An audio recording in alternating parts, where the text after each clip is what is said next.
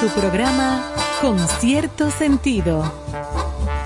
Compartiendo el arte del buen vivir.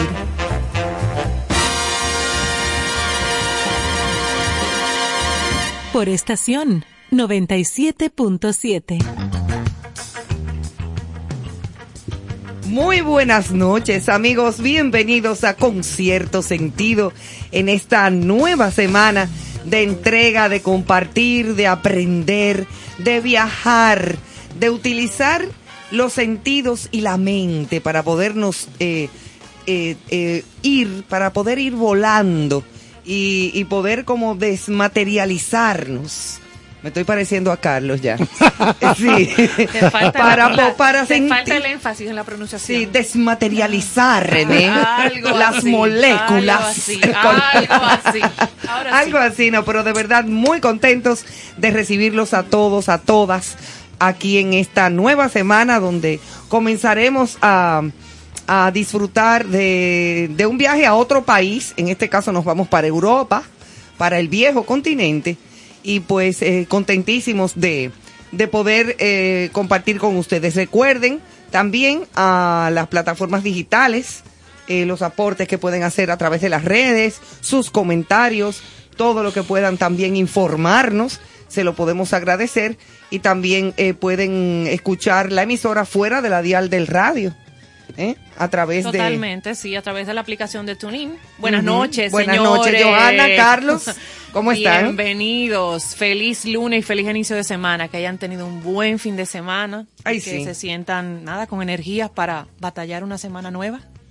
Felices aquí en estación Exacto.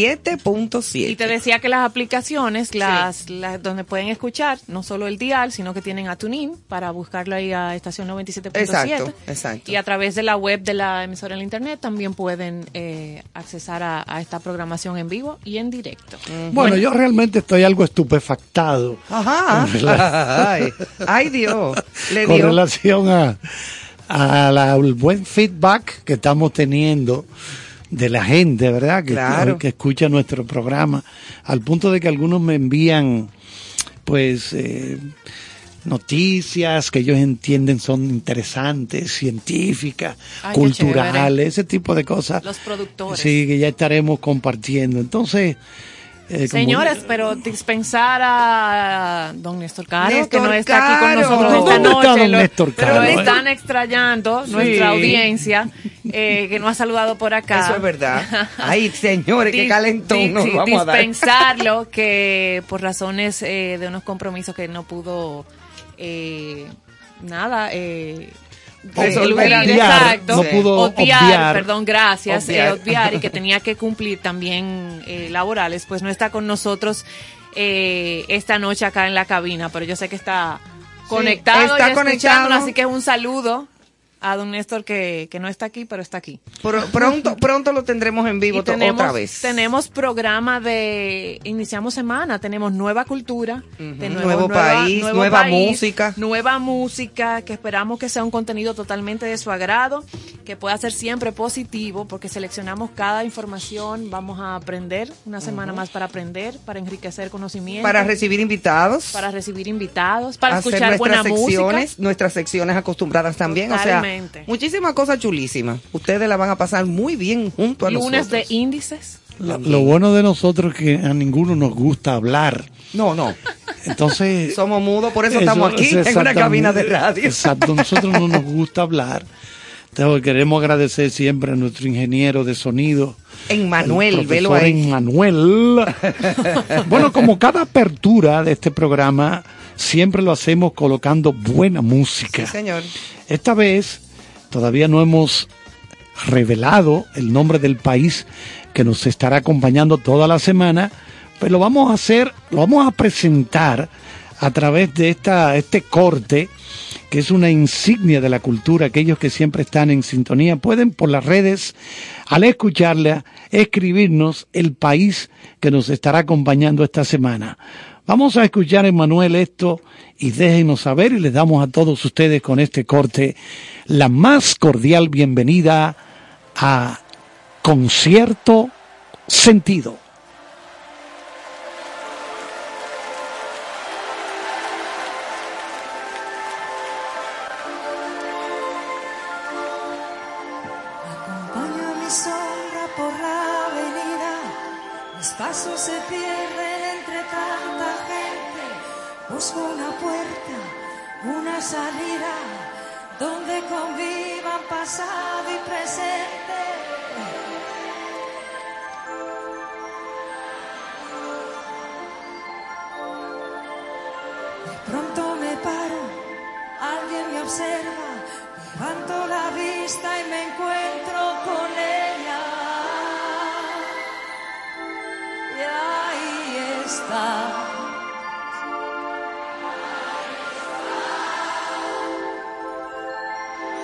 Ahí está.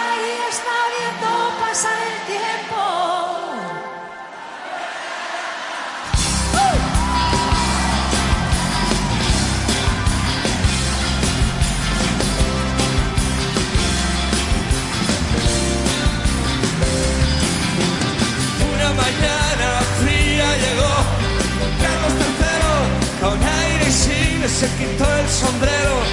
Muy lentamente bajó de su caballo con voz profunda le dijo a su lacayo: Ahí está la puerta de Alcalá. Ahí está, ahí está viendo pasar el tiempo. La puerta de Alcalá.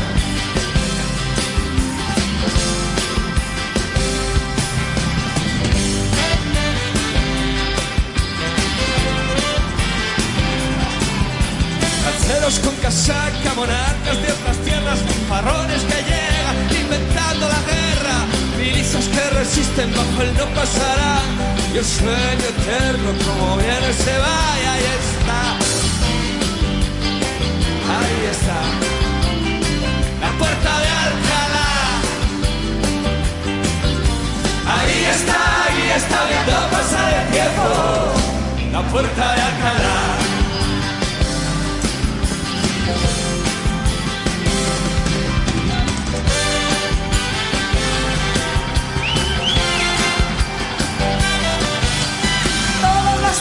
Tiranos se abrazan como hermanos, exhibiendo a las gentes sus calvas indecentes, manadas de mangantes, 200 estudiantes inician la revuelta, son los años 60 y ahí está, ahí está, la puerta de Alcalá, ahí está, ahí está viendo pasar el tiempo, la puerta de Alcalá.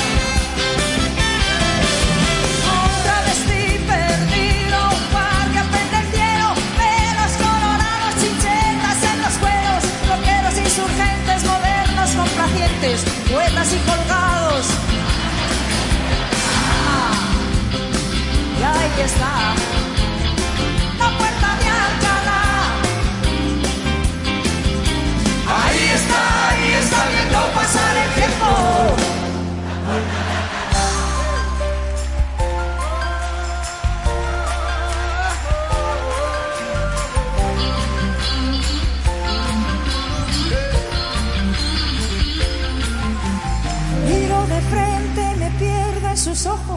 Sus arcos me vigilan, su sombra me acompaña, no intento esconderme, nadie la engaña, toda la vida pasa por su mirada.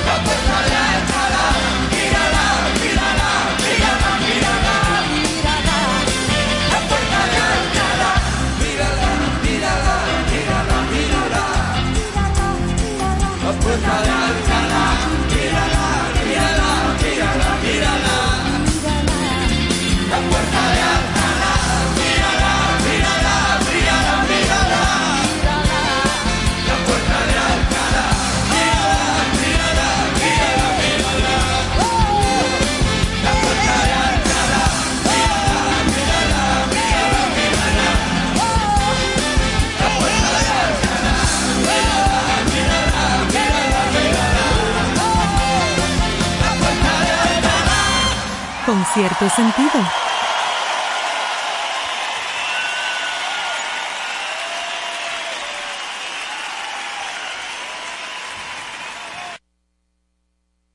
El del viejo abrigo, su calle, su casa, su portal de siempre, de la triste plaza.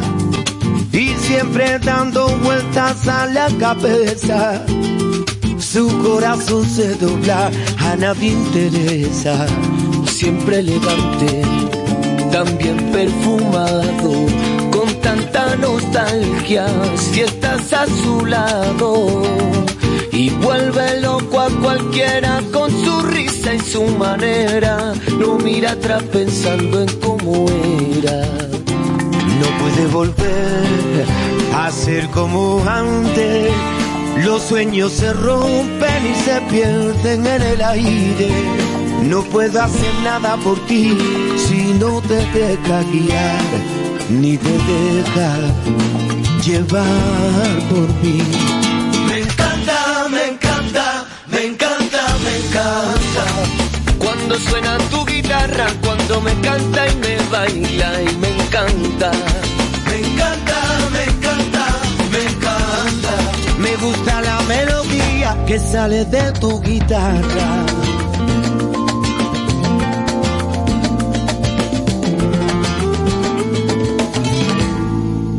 Cómo corre el viento, cómo pasa la vida, si sufro o si lloro, cuál será la salida.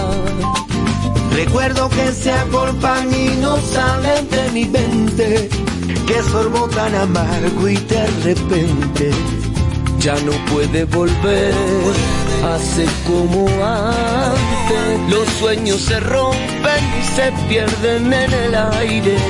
No puedo hacer nada por ti si no te deja guiar, ni te deja llevar por mí. Me encanta, me encanta, me encanta, me encanta. Cuando suena tu guitarra, cuando me canta y me baila.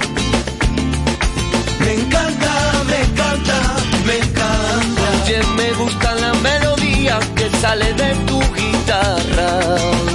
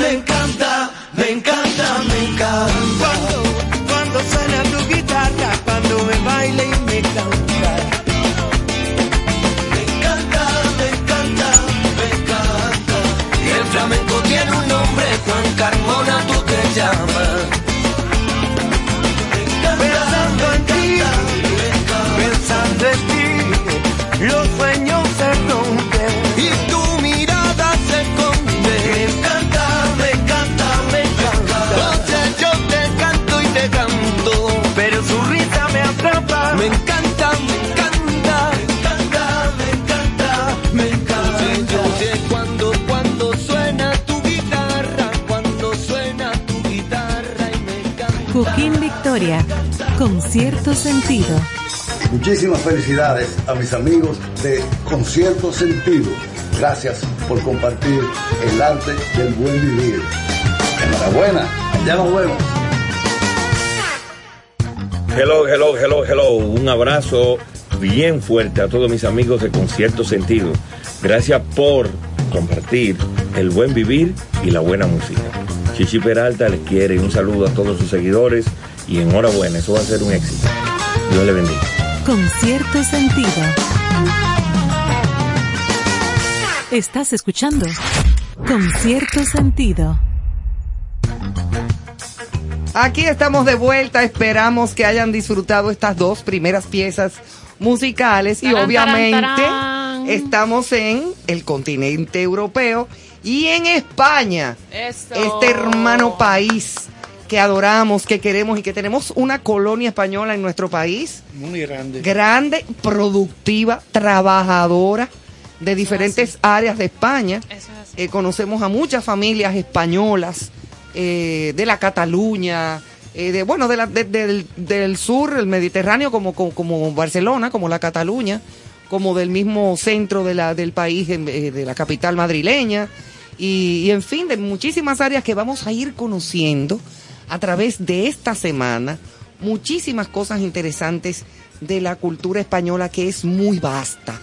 Y nosotros incluso estamos muy influenciados Claro, claro. Sí, descendencia de esa, de esa cultura, exactamente. Bueno, y aquí- Estaremos compartiendo su arte, la gastronomía, las costumbres, los artistas, la música, por supuesto, Por supuesto. y sus géneros, los destinos de turismo. Bueno, en fin, ya ustedes saben lo que hay. Dime, Joana. Eso es así, así que bienvenido a España. España, hola, hombre, tío, pero qué felicidad me ha dado. Bienvenida a España con cierto sentido, que está situada en el sur de Europa, que tiene una superficie de unos 505.957 kilómetros cuadrados, una población registrada actualmente de 47 millones de personas, para redondear ese número. Eh, se encuentra ocupando el número, el- la posición número 30 dentro de esos países de la Unión Europea y presenta una eh, aproximadamente unos 94 mil habitantes por kiló- 94 habitantes por kilómetro cuadrado. España también, que es conocido como Reino de España. Sí, sí, Es porque un- todavía hay monarquía. Exacto, que se justamente iba a decir que cuya forma del gobierno es la monarquía parlamentaria, que aportando un poquito y el profesor Charles que siempre nos da apoyo es ese sistema donde el rey reina pero no gobierna, por, por llamarlo así. Exacto. Sí, la Eh, familia real Exactamente. española que conocemos los Borbones. Exacto. Desde hace tiempo, como digo yo, los Borbones. Exacto. Amigos Eh, nuestros. Sí, sí, yo me crié con esos muchachos. Totalmente. Eh, miembro de la, Unión, de la Unión Europea, su territorio que conocemos con su hermosa capital que es Madrid, Organizado por unas 17 conum- comunidades autónomas, está formado también a su vez por 50 provincias y dos ciudades autónomas y conforme a su constitución establecido el idioma castellano como idioma oficial y el euro como su moneda también. Bueno, Oficial. eh, aquí en, en la parte este del país hay inversiones multimillonarias es Sí. de los españoles, de esos resorts, todas esas cadenas internacionales que ellos tienen. Porque más adelante iremos hablando de la cantidad de turistas. Los españoles son, yo creo que es el segundo país después de Francia que recibe más turistas al año. Aunque las- hay que señalar que la ciudad que más turistas recibe no es París, es Londres. Porque en Londres no solamente va la gente por turismo de entretención, sino que es como un hub, un enclave de, de los grandes bancos. Exacto. Ah. La economía inglesa es muy importante. Sí, bueno, muy grande. Pero, tenemos- pero, inclu- pero España tiene, tiene, Tiene un muchas- turismo. Sí, como Sí. dijo el eh, Carlos, el Sí. segundo en, en, en turismo, no, no, Así no, mismo el turismo de España, España tiene bellezas. El que vio la serie Game of Thrones, Juego de Tronos, pudo ver muchas de esas construcciones de la época, Locaciones, locaciones. sí. locaciones. Sí, esas lo que- la- la- Oye, pero lo- las aquello locaciones, lo conservan precioso. Mira, yo tuve, yo tuve la experiencia, Carlos, y voy a hacer este paréntesis porque conozco España bastante bien, eh, pero yo tuve la experiencia de, una vez estaba yo en un crucero por el Mediterráneo y veníamos desde Palma de Mallorca, ¿verdad? Después de haber ido a varias otras eh, lugares, y veníamos de Palma de Mallorca y tuve la oportunidad de ver la llegada mía a Barcelona, al puerto de Barcelona, fue desde el mar Ya. aquel día que estaba azul transparente con aquella temperatura como en 20 grados, Agradable. agradable, y entrar a Barcelona desde el mar en aquel barco. Y aquel puerto hermoso, precioso. Ni Entrar hablar de las ramblas, ni hablar de, de la Catedral de la Sagrada Familia. O sea, Entrar a un libro. eh, entrar a un libro A un como libro. abierto. Pero nada, vamos a seguir porque entonces yo me voy en una. tú. A mí hay que Pero decirme tienes ya. la semana, no te Sí. preocupes. Mira, tú tienes chocolate caliente Con churros. del que bebemos allá en España Ay, cuando estamos en Navidad. rico. Espeso. Y tú sabes que es muy eh, típico en España el pan con chocolate. Ay, Para los niños de merienda, Ya, en la ya. merienda de las tardes. Ya empezamos. Ay, Dios, la comida, qué cosa Ya- tan grande, mi problema. Vamos a apuntar que Dale, aun- dale. aunque el castellano se considera idioma oficial, a través de todo el territorio español Se puede encontrar que se hablan otras lenguas. De acuerdo con lo establecido por la Constitución, pueden ser oficiales en las regiones, y así lo establecen los estatutos de autonomía, ordenada por número de habitantes nativos. Estas lenguas son catalán o valenciano, el 9% de la población, el gallego, 5% de la población, eh, cooficial en Galicia. Se ha hablado también en algunas zonas de Asturias y Castilla y León, León y Zamora, el euskera un 1% de la población. Y así y aquí arrancan datos importantes a destacar relacionados a la cultura y al arte del buen vivir. Es un país desarrolladísimo. Goza de la segunda esperanza de vida más elevada del mundo. Sí, detrás de Japón, Sí. que es el que tiene el más alto, unos 82, Ya lo sabes. 84 años. y es de muy altos ingresos, eh, cuyo PIB coloca a la economía española en la decimocuarta posición mundial. Eso fue ahora en el 2021. Claro, o sea, un, Que se determinó un eso. sí. censo recientísimo. Recientísimo, o sea, de este mismo año. Gracias a sus características únicas, España es una de las grandes potencias turísticas, lo que hablábamos hace un momentito, y se erige como el segundo país más visitado del mundo. Más de 83 millones Ay, de Dios turistas en Oye, ahí el dato. 2019. Ahí está el dato. Más que la población española. Más que- exacto. 83 millones de turistas, o sea, obviando el 20 por el asunto de la, de la pandemia, pandemia, claro. eh, eh, este fue la, el, Del 2019. del 2019 exactamente, o sea que esto es- ha sido reciente. Y el segundo país también en ingresos económicos provenientes del turismo internacional. Imagínate con 83 millones de turistas. Gastando un dólar por cabeza son unos cuatro. Son No, unos cuartos como quiera, como quiera que tú le busques la vuelta. Dos dólares. Ya esa calidad de vida está garantizada. Hombre, imagínate, imagínate tú. Y hablábamos fuera del aire que realmente no sé cómo es que vamos a manejar el contenido tan rico de esta Demasiado cultura cosa. en España. Bueno, pues tenemos dos meses para hacer eso. Ah, no son dos meses que vamos a durar Ah, hablando de hasta todo. enero del De- 22. Debería ser. debería ser, porque realmente el arte español es internacionalmente, mundialmente reconocido por su variedad y su calidad. Es referente. O sea, siempre ha sido referente. El mundo se hace eco de personales, personalidades como Salvador Dalí, eh, Pablo Picasso, Miguel Cervantes y su Quijote, Federico García Lorca, eh, con obras como Bodas de Sangre, La Casa de Bernarda Alba. De Bernarda Tú te remontas al que colegio, a la Universidad de Historia del Arte. El motivo de esa resonancia del arte, de la cultura en España, es que siempre ha sido renovador, prolifílico, vibrante, atemporal, interactúa y se inserta en diferentes mundos y realidades, transmitiendo con fuerza una estética determinada.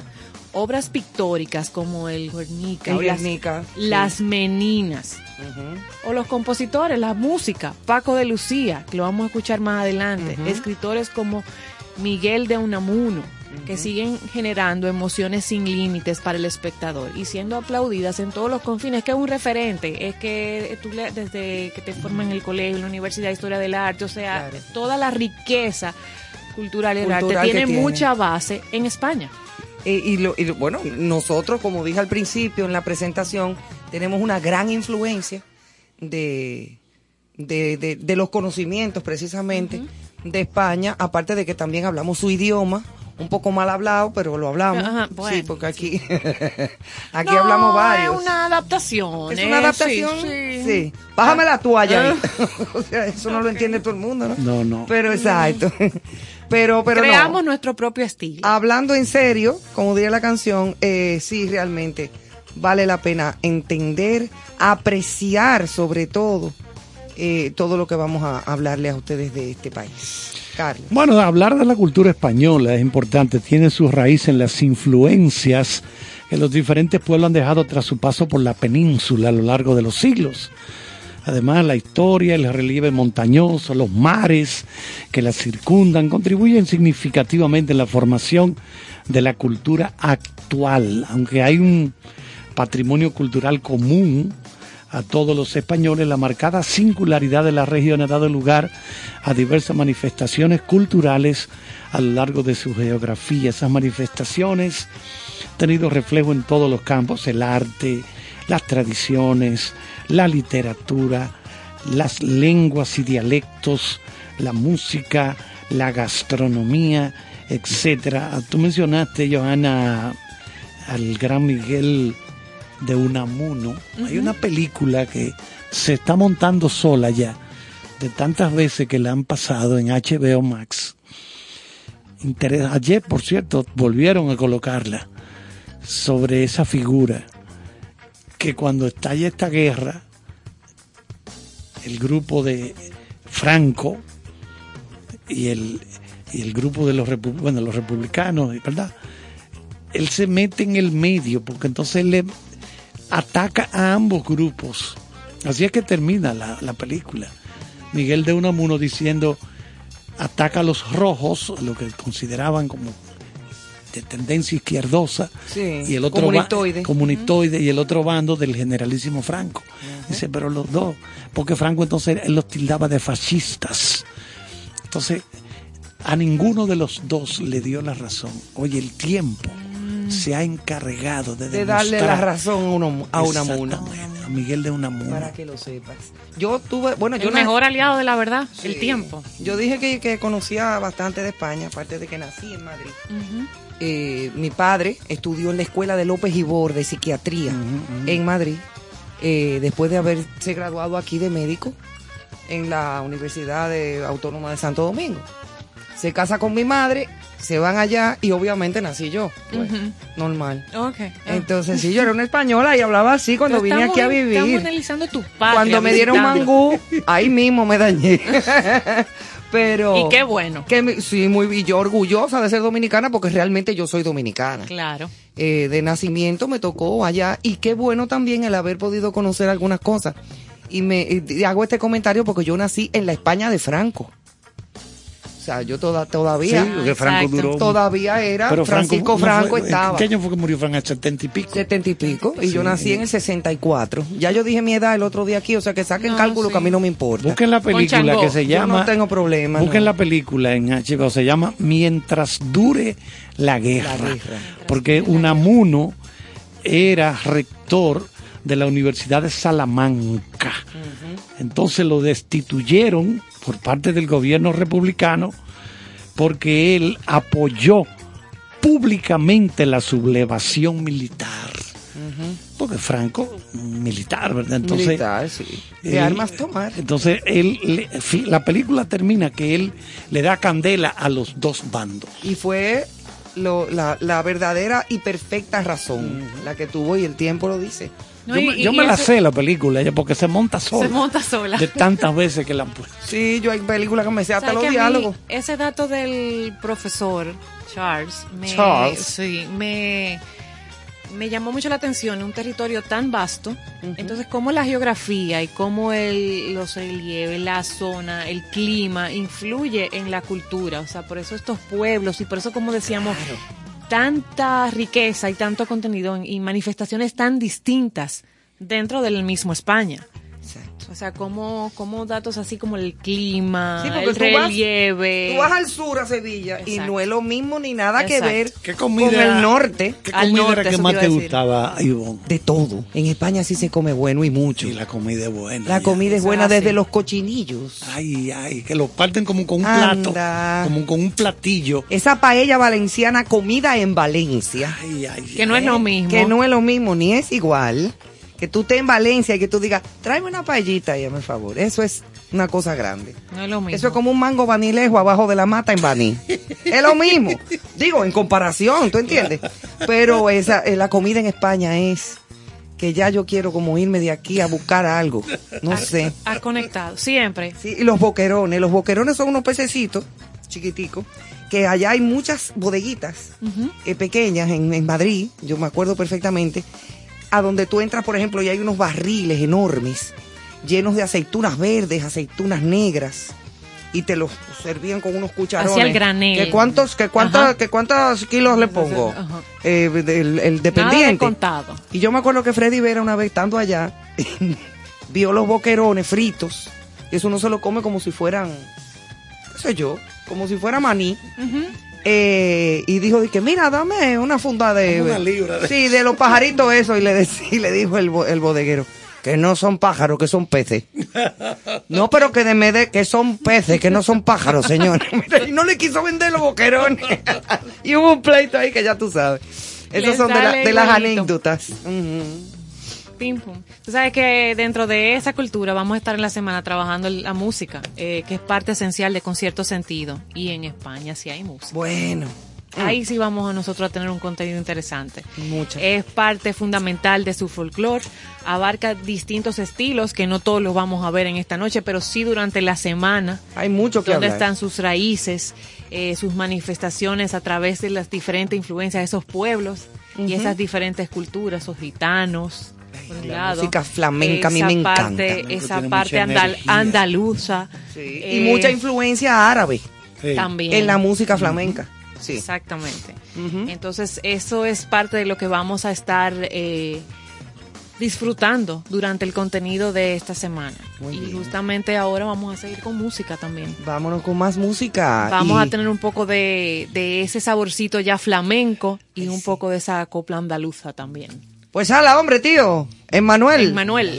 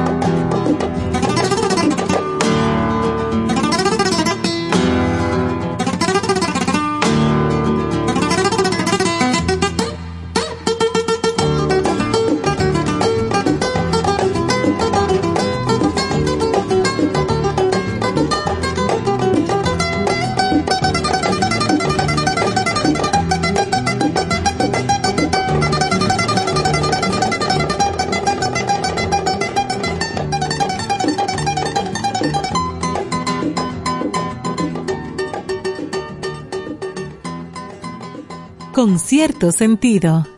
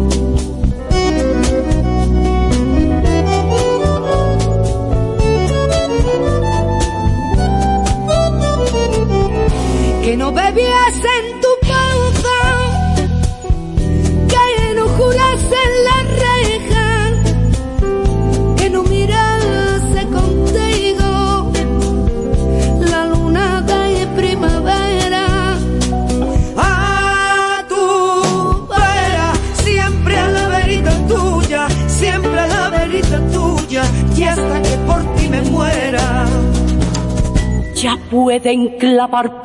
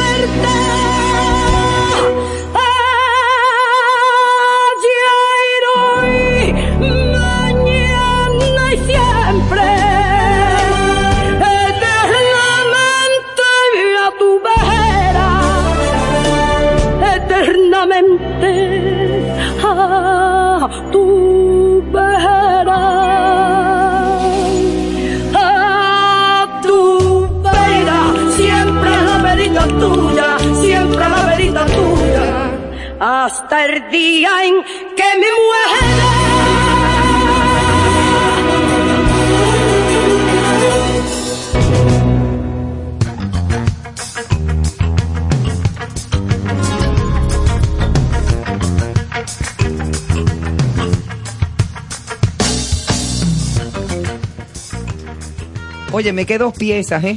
Bueno. Qué dos piezas no, no. musicales. Paco de Lucía primero. Teníamos que regresar después de esos deditos virtuosos. Óyeme, Paco de Lucía Esos- primero y después Lola Flores, la faraona. Esos deditos virtuosos. Sí, y Lolita en, aquel- en ese dúo excelente que acabamos de oír.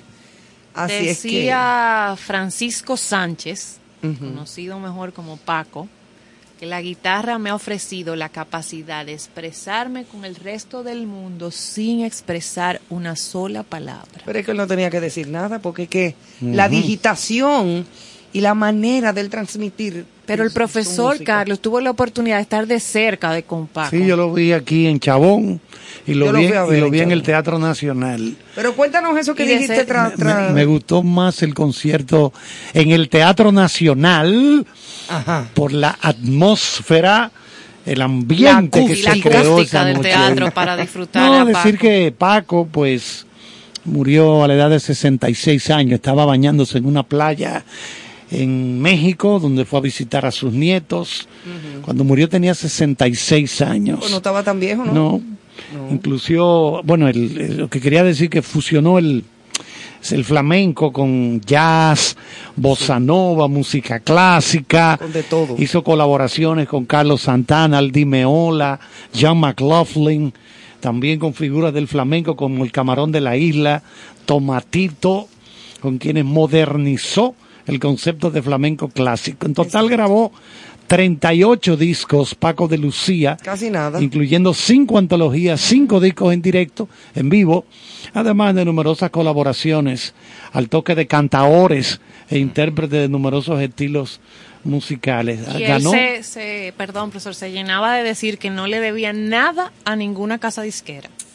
ay, Él mismo. Ajá. ganó dos Grammys latinos, eh, también ganó el Premio Nacional de Guitarra de Arte Flamenco, la Medalla de Oro al Mérito en las Bellas Artes, todos esos premios allá, Premio Príncipe de Asturias, eh, Doctor Honoris Causa por la Universidad de Cádiz, también por el Berklee College of Music.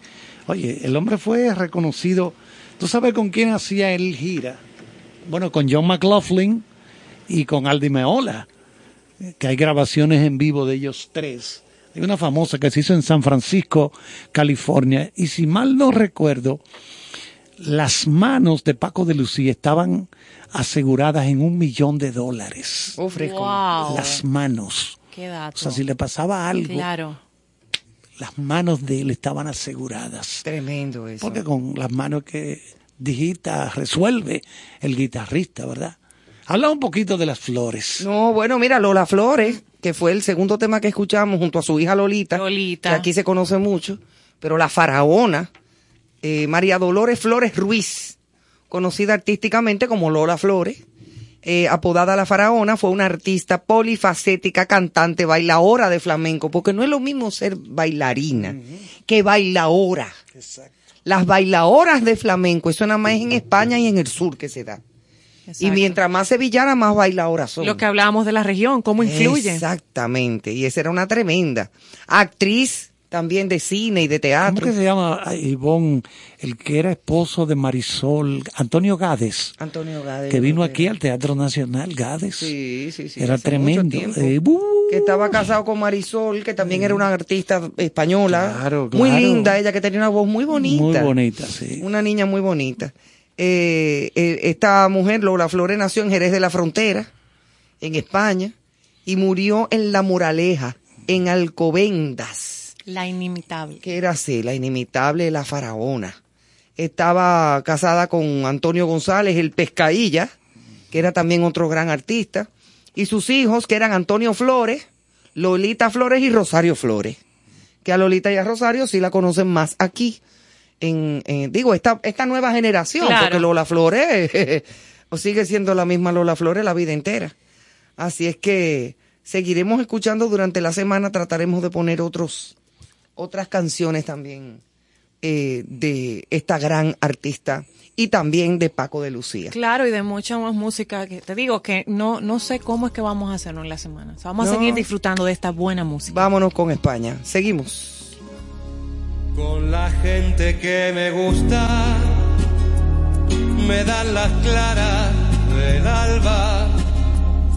compartiendo madrugadas, palabras, risas y luna.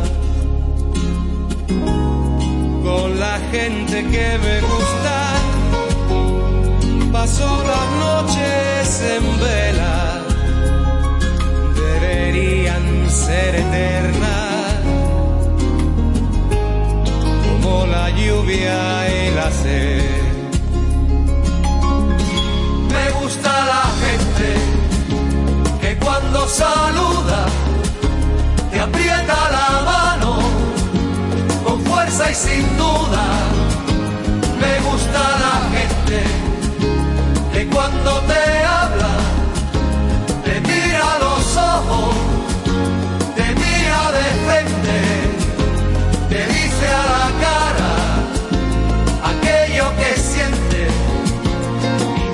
se calla y no tiene dobleces. Me gusta esa gente con la gente que me gusta alrededor de una mesa.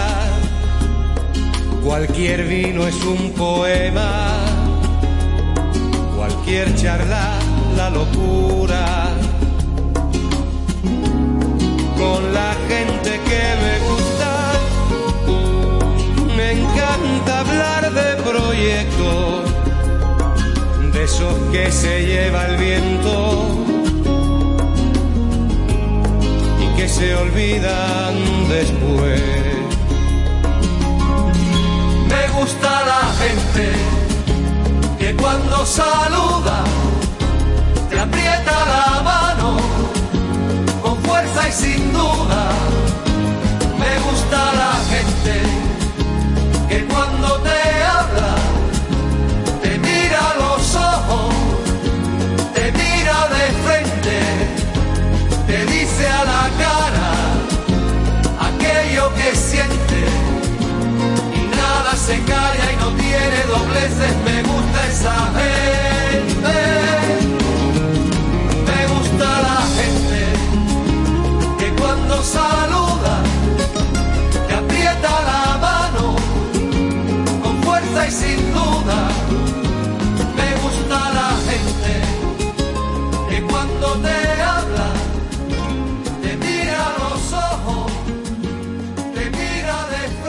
Por estación 97.7.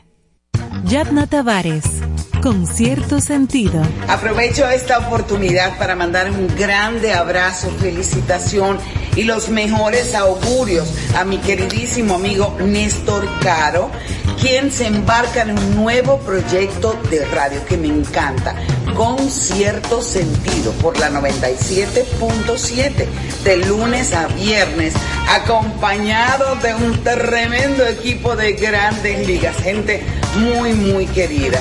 Cariño, siempre nos acostumbras a que en todo lo que te involucras, el éxito es el común denominador y estoy segura de que con cierto sentido no será la excepción. Vaya beso y abrazo grandísimo.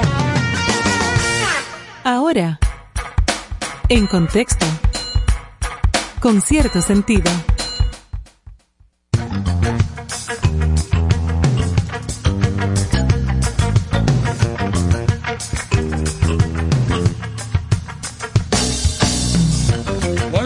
Por aquí, señores. Nosotros acabando con el mundo aquí adentro, porque eso es lo que nos sale, ¿verdad? Aquí hay otro programa. Aquí hay otro programa. Fuera del Un aire. alter ego. Pero nada, llega el momento del contexto. Y vamos a, vámonos con, con Joana, que nos recuerda como siempre eh, lo que se celebra en este día. Sí, realmente 15 de noviembre. Ay, se nos va a acabar ya el 2021. Bonita fecha, 15 de noviembre. 15 de noviembre. Lunes 15 de noviembre, mundialmente conocido como el Día de la Filosofía. Wow. Sí, Día de la Filosofía ¿Qué? y Día del no consumo de alcohol. Oh, ah, pues entonces los borrachones no le cae decirlo. nada bien eso. Párate allí y dilo para que tú veas. Sí, afuera, allí, Aquí cerca en la play. esquina, sí. Ay, Pero sí, esas son las efemérides que queremos compartir con, con ustedes hoy. Bueno, pues Ah, entonces bueno. vamos a arrancar con algo de deportes. Ayer en la Fórmula 1 Ay, ay, ay, se produjo esa victoria yo diría inesperada, ¿verdad? Porque como durante la temporada ha estado a Max Verstappen, Pero el holandés acabando con todo. Bueno, pues ayer le tocó al británico Lewis Hamilton, Sir Lewis. que él ha dicho, ¿quiénes son los que están llamando aquí? No, no, no, no me llama, hermano, porque estamos... eh, déjame ver, ¿no? Estaba alguien llamándome. Son los pero- productores de En Contexto que tienen que opinar ahí. Sí, no, de que quería hablar de, de la victoria de, de Luis y allá en Brasil, en el Gran Premio de Brasil. Entonces, Luis protagonizó una remontada memorable. Luis corriendo para el equipo Mercedes ganó, le cortó con esta victoria la distancia al líder del campeonato que es el neerlandés Max Verstappen. Entonces, eh, vamos a ver, tenía por aquí cómo quedaron después de la... Oigan esto, él arrancó en la décima posición tras una sanción de cinco plazas que coronó un fin de semana de tormento. Luis, el vigente campeón, escaló posición hasta superar en la vuelta 59 de 71 vueltas a Verstappen, quien encabezaba la competencia desde la, desde la largada. 11 vueltas antes de rebasarlo, Hamilton empezó a calentar al público brasileño, rendido ante su talento, con un ataque a su principal rival que terminó.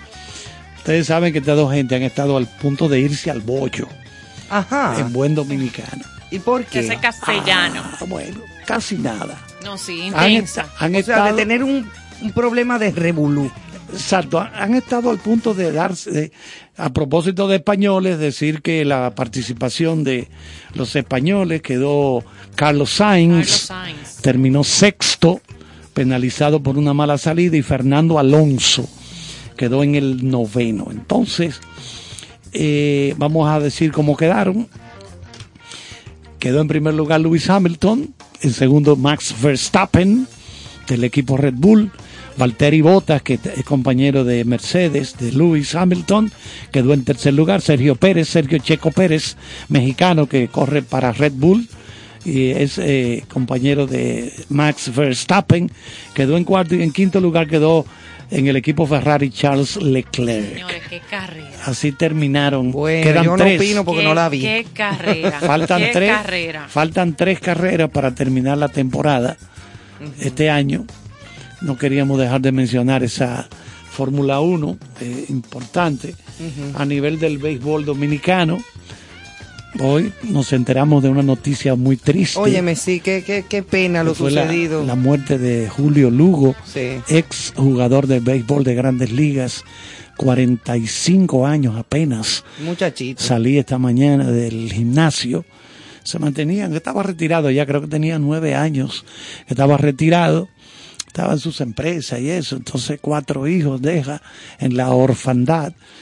Eh, era muy agradable. Qué Él, triste esta fuera del terreno, era una persona muy agradable. No, y un hombre que estaba en forma y Sí, joven. sí, sí, Joven, sí, sí. Y joven. que se cuidaba. Eso ha sido, ha dejado en shock. Sí. Nos ha dejado en shock esta muerte.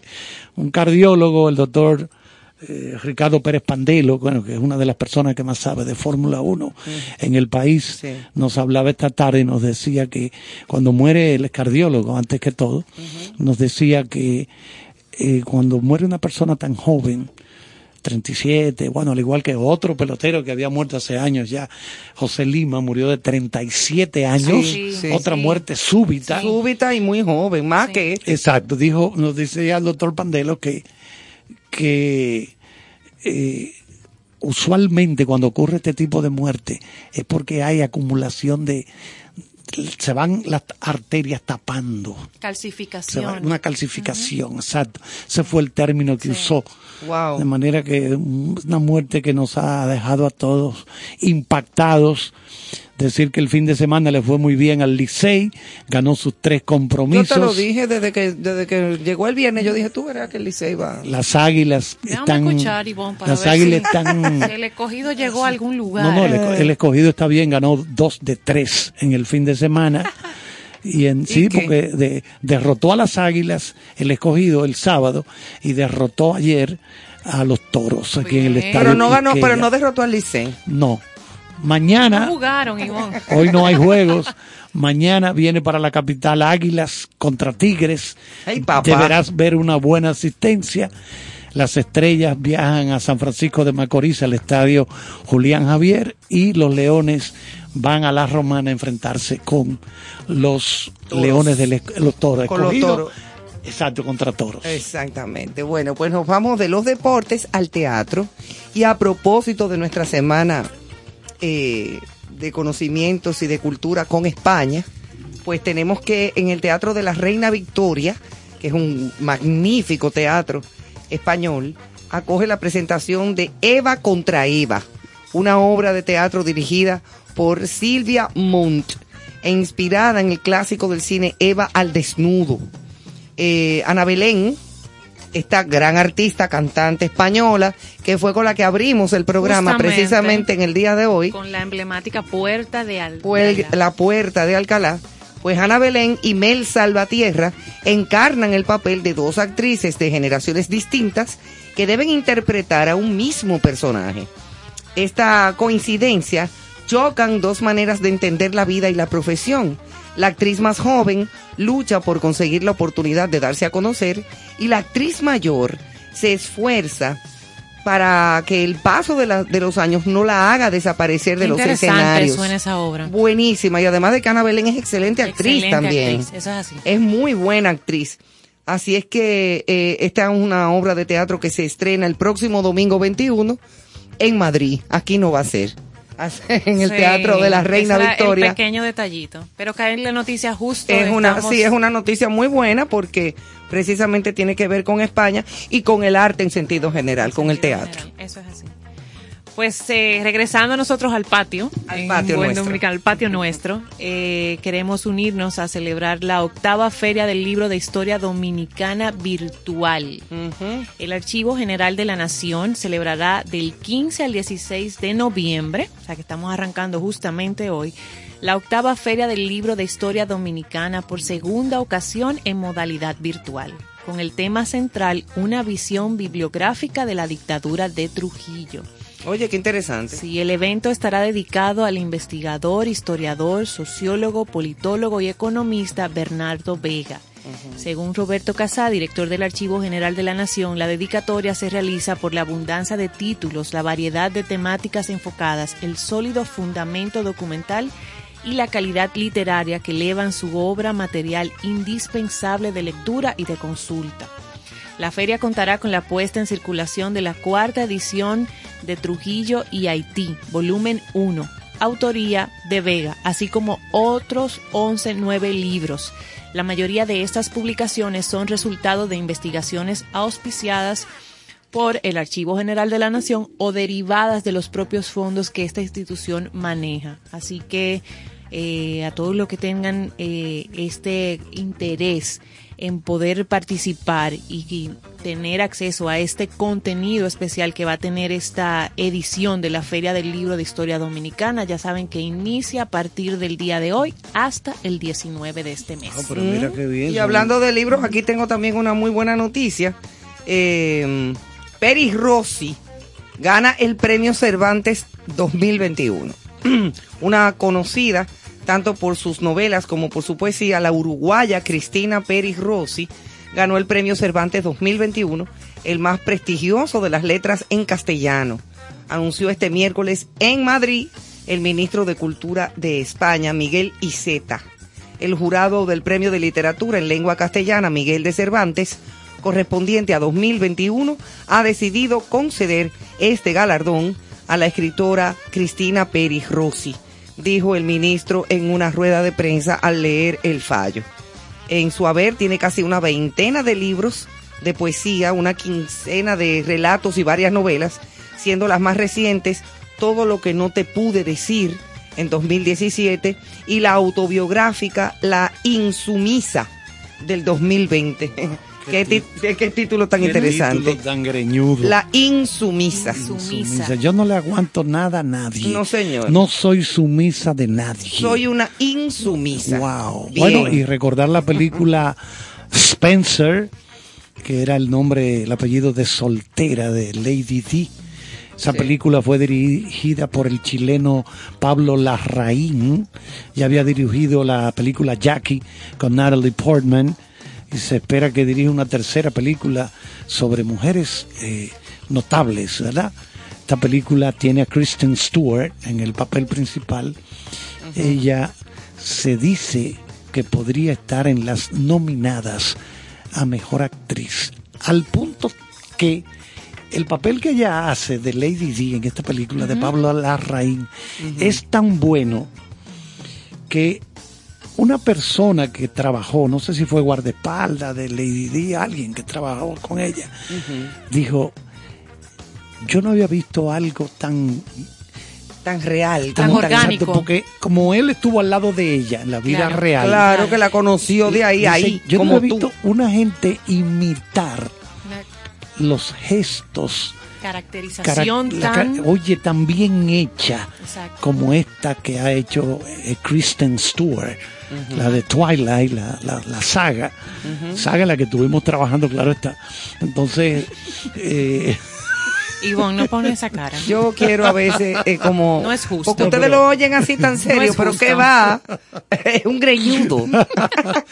pero nada, vamos a ver cómo le va entonces en el Oscar a Me despierta curiosidad. Kristen ver- Stewart. ver A mí también, quiero verla. Da- voy- Yo he dame averi- todo a- lo que se hace el de jueves- Diana, realmente. El jueves, cuando ya le metamos mano de verdad al Sí, cine, al cine. vamos a ver cuándo se estrena aquí Ah, sí.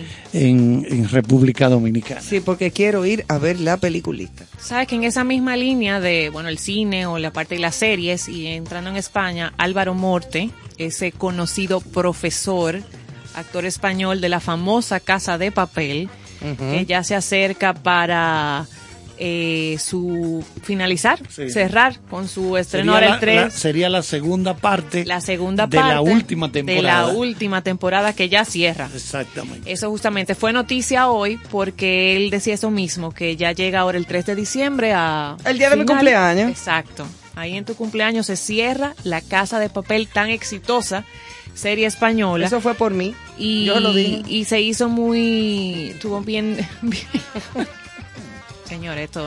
Te lo dije. ok. Que lo inteligente era acabar ya la casa de papel, no darle continuidad. Yo no creo que los fans estén tan de acuerdo en que No haya, creo. haya cerrado, pero para él como actor entiende que era lo correcto.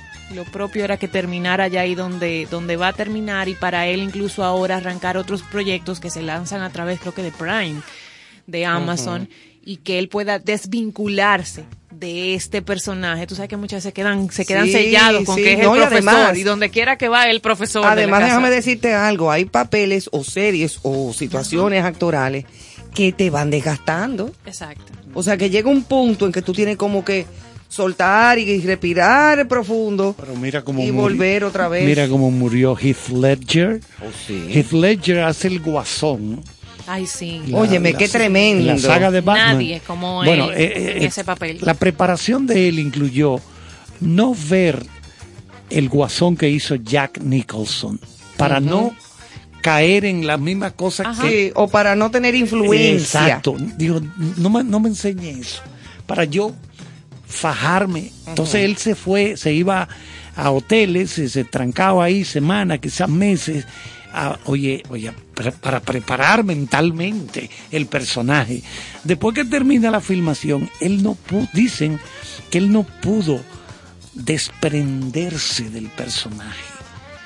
Se Y la- estaba metido en eh, eso. y lamentablemente Muere. muere por un consumo de medicamentos y ese tipo de cosas, pero provocado por eso que tú dices, que hay gente que no puede deshacerse tan fácil. No, y fíjate, hay también una anécdota de esa de ese proceso de filmación en, en esa película, eh, cuando a él le toca salir por primera vez frente a Michael Caine, que Michael Caine es un veterano Claro, claro. eh, del, del- de, de la cinematografía. Sí. Le sale, eh, o sea, le toca por primera vez filmar junto a, a Michael Caine. Michael Caine no lo había visto todavía personificado y ya se sabía sus letras y todo. Cuando Michael Caine lo ve y comienza este muchacho a hacer el- su, su parlamento, Michael Caine se quedó tan Impactado. en shock Ajá. Sí, sí. con la actuación y la personificación que se quedó mudo, se le olvidaron la letra. Ay, Dios santo. No, o no, sea, claro, pasa. se, se- se pudo repetir, Claro, pero claro. se quedó como, Claro. Se quedó en blanco, se le fueron los parlamentos.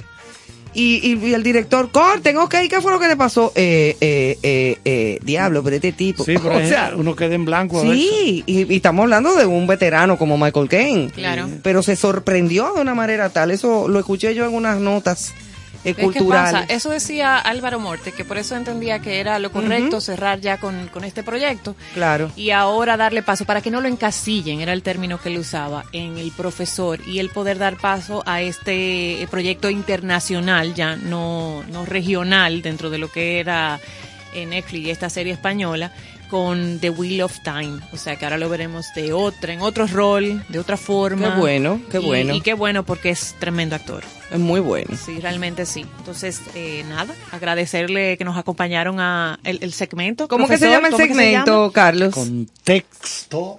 Y vamos a ver, porque nos están enviando una serie de infos, le agradecemos mucho. Las Mm, infos. Tantas cosas, sí. Eh, Rodolfo, nuestro amigo con Counting, nosotros le decimos Counting, contando, el apodo de Rodolfo Reyes, que está siempre en sintonía con nosotros. Qué nos- bueno, bienvenido. nos envía informaciones culturales, científicas, cosas interesantes que siempre agradecemos. Eh, Nos dice, por ejemplo, que durante cuatro días desde aquí de la República Dominicana se podrá ver la Estación Espacial Internacional. Se podrá ver desde territorio dominicano. Wow. Ah, Ah, pero qué bien. Un dato Sí, importante. Sí, sí, eh, esto es interesantísimo. Recuerden que este programa, señores, por eso surgen cosas de la conversación, porque esto es un conversatorio entre amigos, ¿verdad? Que tenemos cada noche.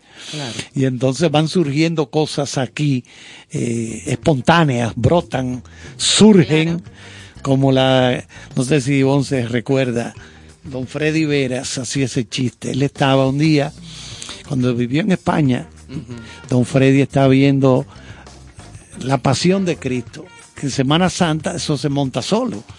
la- Oye, en España eso era una cosa, más en esa época. Entonces, Ay, mamá. entonces Freddy empieza a ver a Judas, a todos esos personajes de la pasión de Cristo. Sois unos hijos. y, y Freddy empieza risa, risa, Sí, porque risa. Judas hablando en español de. España como que no luce, ¿no? Os No, voy no, a dar no, de debe ser- pescozones. Sí. Y, Sí. y Freddy risa, risa. Y llega el administrador de la sala de cine y le da por el hombro. Señor, usted tendría... usted no se puede- no se puede estar usted- yendo. Usted tendría la amabilidad de... De salir. Por favor, no de... Primero de que, que calme la risa. Cálmese. Y dice, no, no está bien, yo me voy a tranquilizar. y sigue, os voy a dar Judas. Os Sí, voy porque a dar de estaba traducida al pescozones". español de España. Claro, No, pero yo no claro, puedo comer. doblada. No, así no se puede. Y Freddy risa. En Manuel nos toca practicar. Bueno, tuvieron que, por favor, salga. Salga de aquí, pero que eh, hoy yo una vez viendo una vaquerada de John Wayne. Imagínate, John Wayne. John Wayne, el, el vaquero más vaquero de todo lo americano. O sea, John Wayne diciendo de que, ¡ala, tíos! ¡Mátenlo! ¿Qué pasa? No, pero bien. sí, Dime, John. Wayne. Listo, se fue. No, porque hay traducciones que no van. Claro, sí, es verdad, O sea, no es, no sí, es, no es sí. una burla, sino. No, no, claro que a nosotros nos choca. Claro, Superman. pero que choca. Que A super- mí- Superman, Sí. Superman, a por él. Ah, por él. Ajá. Sí, que hay es- cosas es- que no pegan. Yo, a mí me gusta ver las películas en su idioma original. Sí, Y subtituladas, si es en chino, porque yo no hablo mandarín. claro. Bueno, hay claro. un libro de Cabrera Infante, el famoso escritor, ya murió, eh, cubano, que se fue, duró cuando comienza la revolución en Cuba, 59, él duró un tiempo ahí, pero terminó yéndose. Cabrera Infante. Hay un libro de él, no sé si es con una recopilación de artículos de cine. Él fue que escribió tres tristes tigres. Ah, tres tis- Es- tristes tigres. Eso es sí. como un trabalengua. Exacto. Eh, Cabrera Infante vivió creo que en, en Inglaterra, en Londres y vivió creo que en Madrid también. Entonces, en el libro, un día lo voy a traer eso para compartir un pedacito de eso. Él le dedica un como un artículo o un capítulo, no, no recuerdo bien, al problema del doblaje. Que a veces el doblaje no está muy bien hecho. Entonces tú le ves la cara al tipo que es, oye, que requiere el doblaje, lo debe ser un actor, Un actor. que sienta lo que originalmente Obviamente. Claro, para- claro. o por lo menos hacer el intento. Por no se- eso, no se por eso le pagan, después. por eso le pagan tan bien y tanto dinero incluso a los actores Guillermo que le ponen Infante. voces a los dibujos animados. Exactamente.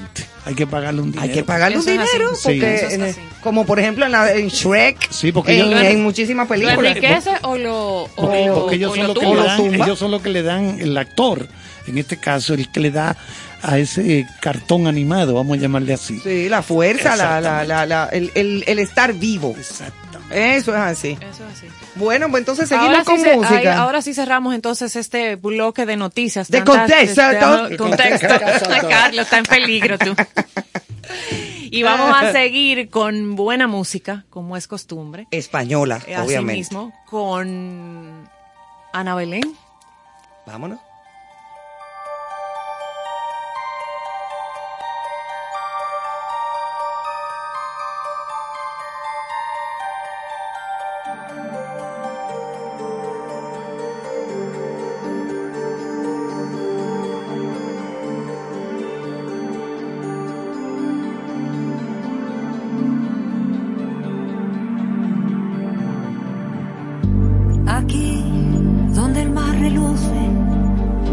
Sopla fuerte el viento sobre una vieja terraza mirando al golfo de Sorrento.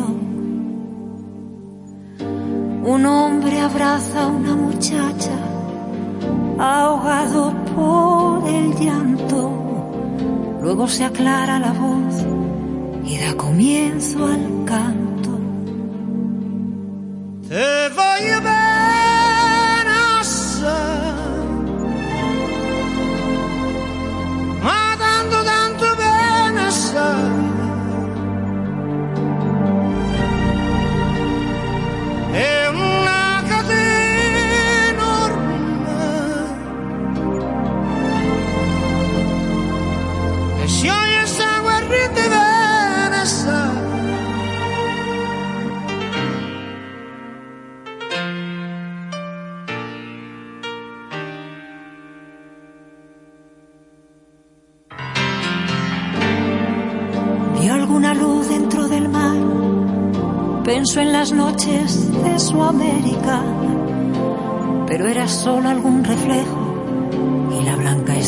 De un barco.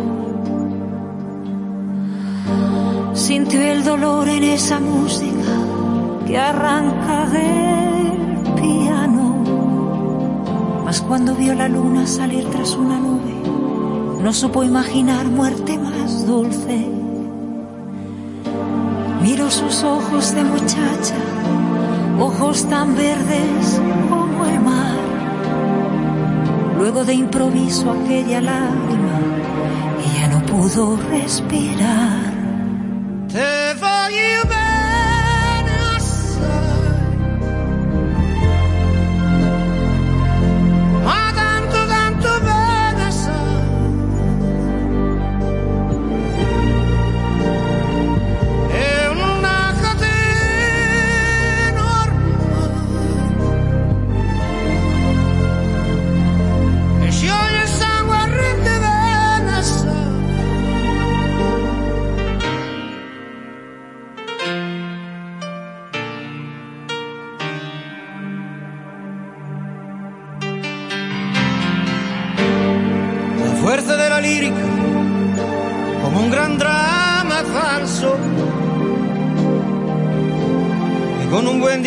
Con la mímica, te arrastra sin embargo. Pero dos ojos que te miran de cerca son tan ciertos, te hacen recordar palabras, confunden pensamientos. Así todo parece tan pequeño, hasta las noches de su América. Miras atrás y ves tu vida como la estela de un barco. No sé, la vida que se acaba, no quiero ni pensarlo. Así se siente ya feliz para retomar su canto.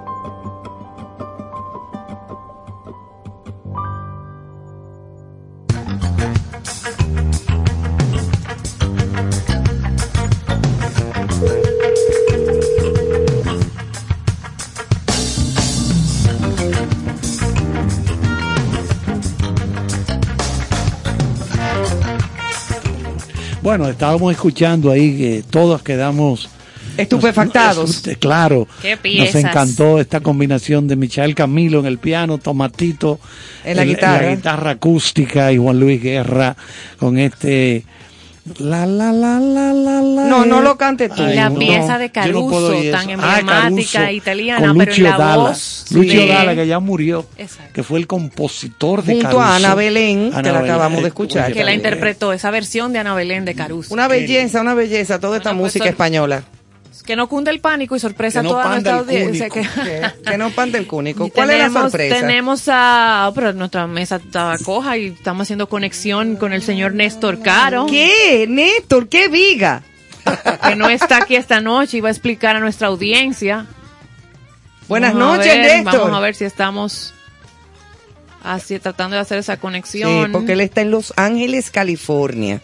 Pero eso es cerca. Eso, eso es al doblar de la esquina.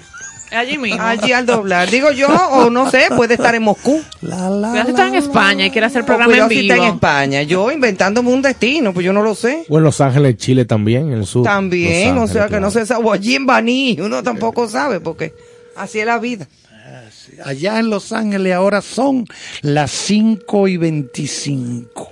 Cuatro horas de hacer conexión, este diferencia. en vivo. Nosotros tenemos cinco horas, cuatro horas, perdón, más adelantados que ellos. Sí, porque allá el, el meridiano es para atrás. Claro, o sea, la hora. sol- y el si, te vas para Europa, son cinco horas Sí, eh, eh, más. sí, no sé ¿De si, dónde no- estamos? no sé si cambiaron la hora en Europa, pero Estados Unidos la cambió hace poco. Sí, sí, hace poco, hace como una semana y pico Sí. por ahí, no hace mucho. O sea, el Aquí este, está, vamos a ver. el este nuestro está. Buenas noches. Buenas. Hola, Néstor, un, un aplauso para don Néstor. Buenas noches. Buenas noches. ¿Cómo está usted? Bienvenido a su casa. Estamos al aire. Buenas noches. Buenas noches, Néstor. Buenas noches. ¿No se escucha? Escucha. Parece que no. Estamos escuchando. Habla ahí, no te apures. Parece que tenemos ese delay. Sí. Sí, Tenemos, delay- parece que un un delay. significa que dentro de una semana él contestará. Ahora sí, Excelente. perfecto. Y nosotros a usted. Bueno, pues aquí estamos en cabina. Buenas noches. A todos nuestros compañeros que están ahí y lo estamos monitoreando. Como debe ser, como debe ser. Pero, pero, lo, pero lo vamos haciendo bien. Sí, excelente, excelente. O sea, que eso significa que yo puedo ausentarme siempre. Ah, no, No. me diga, no, eso No, no, se vale. No se vale así. Aquí estamos Joana, Carlos, Ivonne y también Arturo. nuestro amigo Arturo Bisonó, que viene con un Ah, tema saludos. buenísimo en breve. Saludos para él. Sí, señor. Eh, Es una calle de doble vía. excusa ante la audiencia, eh, perdón a las radios, a, los radios escucha. Dime, dime, ¿dónde tú estás? Estamos en Las Vegas, Oh, cumpliendo ya. los compromisos y acompañando a dos grandes artistas, Fernando Villalona, que está nominado a los premios Grammy que se van a desarrollar el jueves. Ah, sí, él compartió. Voy allí. Exactamente. Entonces, por igual, a, a nuestro querido Gilberto Santa Rosa, quien recibirá el día miércoles el premio a la excelencia musical otorgado por la Academia Latina de la Grabación, los Latin Grammy, y va a compartir este premio por igual con Joaquín Sabina, con Fito Páez. Ay, papá. Ah, pero usted tiene un Con encargo para concierto sentido. Te está en- dando en- filete. Claro, claro. El, el primer encargo, lo tengo que decir ahora en vivo, es que en el aeropuerto nos encontramos y vinimos en el avión de Nueva York con un amigo de Ivonne, ¿Quién? Bobadilla. Isidro Bobadilla el Boba. Yo no lo puedo creer. Él está allá también. Qué tipo que te quiere. Tú sabes, a, eh, a raíz de las presentaciones, eh, Juan Luis Guerra va a tocar en vivo. Ok. en, en el show y, Y están es- todos los y músicos están todos dominicanos allá. aquí. Claro, por igual ese premio lo va a recibir Gilberto Santa Rosa junto a Emmanuel, el gran artista mexicano. Ay, no, yo Emmanuel, pensaba no, que era Emmanuel, no el de aquí está No, aquí aplaudiendo está- que creía que era él. Pero señores, señores. Ahí que es la hija, la hija de Tito Puente, Pete Escobedo, gran percusionista, y por supuesto nuestra Mili Quesada. Ay, papá. O sea que Wow, esa- enhora- un- enhorabuena para todos. Qué honor. Qué Eso bueno. va, eso va a ser un desayuno a las 10 de la mañana el miércoles, que va a tener muchas personalidades y vamos a aprovechar ahí para tratar de hacer una que otra entrevista para con cierto sentido. Oh, muy por bien. favor, ese era el encargo. De- de- Hay otro encargo, Claro, por claro. favor, ya que tú estás en Las Vegas, eh, para que cuando venga por Bonao te pare en Touré y me traiga un quesito. Muchísimas gracias por reportarse a su casa. Siempre, siempre. Estoy escuchando el programa y todo va excelente. Saludos Qué a todos bueno. por allá y nos encontramos pronto. Qué bueno. Que Un sea, de, que sea de éxito. Todo así será. Ok. Buenas noches. Buenas noches, Buenas Néstor. noches. Cuídate mucho. Un besote a todos. Bueno, pues ya escucharon al colega Néstor Caro. Desde Las Vegas, Desde Nevada. Las Vegas. Grande liga ese viaje. Sí, óyeme, pero se te- pero filete del bueno. Sí, sí, Grandes figuras, artistas premios. dominicanos, internacionales. Oye, qué maravilla, pero con razón. No, no. razón. Y gracias Después nos por- toca a ti a mí. Por favor. Sí, nos vamos tú y yo. Como hubiera después. dicho él, por favor. Por favor. Señores, ya ustedes escucharon a Arturo Bisonó que está con nosotros, pero vamos a entrar a ese segmento que tiene tanto contenido interesante hoy ya para ir eh, cerrando esa curvita final de nuestro programa en concierto sentido. Vamos a invitarlos a que nos acompañen en índices como cada lunes. Vamos. Pembian San, con cierto sentido. Felicidades a mis amigos Néstor Caro, Ivonne Veras, Carlos Almanzar y Joana Santana por el lanzamiento de su nuevo espacio con cierto sentido. Gracias por compartir el arte del buen vivir. Allá nos vemos. Amigos, soy Elianta Quintero, periodista, y paso por aquí para enviarle la mejor vibra, desearle todo el éxito del mundo a mis amigos que están iniciando el proyecto Con cierto sentido, que se transmitirá de lunes a viernes, de 8 a 10 de la noche, a través de la estación 97.7 FM. Un concepto que buscará resaltar los valores, la cultura y el arte. A ustedes lo mejor del mundo. Con cierto sentido. Escucha. Índices. Con cierto sentido.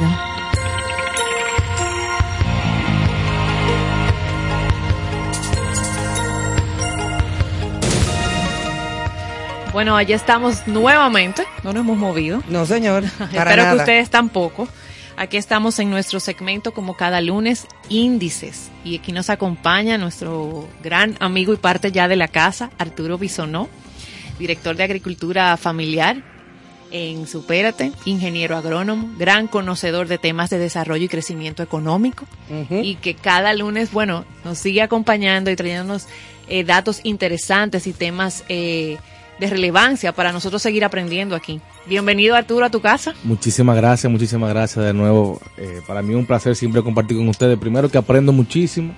Eh, trato de, de colaborar con algunos conocimientos que trato que cuando veo que nos dicen algo déjame decirlo yo porque siento que ya ustedes se saben casi todo No, aprendemos habla. mucho contigo porque tú ves, en lo que es tu tema y lo que tú transmites aquí son cosas que nosotros nada más te preguntamos Eso porque no las sabemos. Es el o sea, momento de traer nuestras dudas a la mesa. Exactamente, así es que bienvenido por segunda semana consecutiva. muchísimas gracias muchísimas gracias ¿De qué vamos a hablar hoy, Arturo? ¿Qué nos Bien, traes? yo creo que el tema de hoy es bastante interesante, tomando en cuenta que la semana pasada fue la Semana Global de Emprendimiento, donde todos los países eh, desarrollan actividades de concursos de emprendimiento, de charlas, de, de actividades para promover.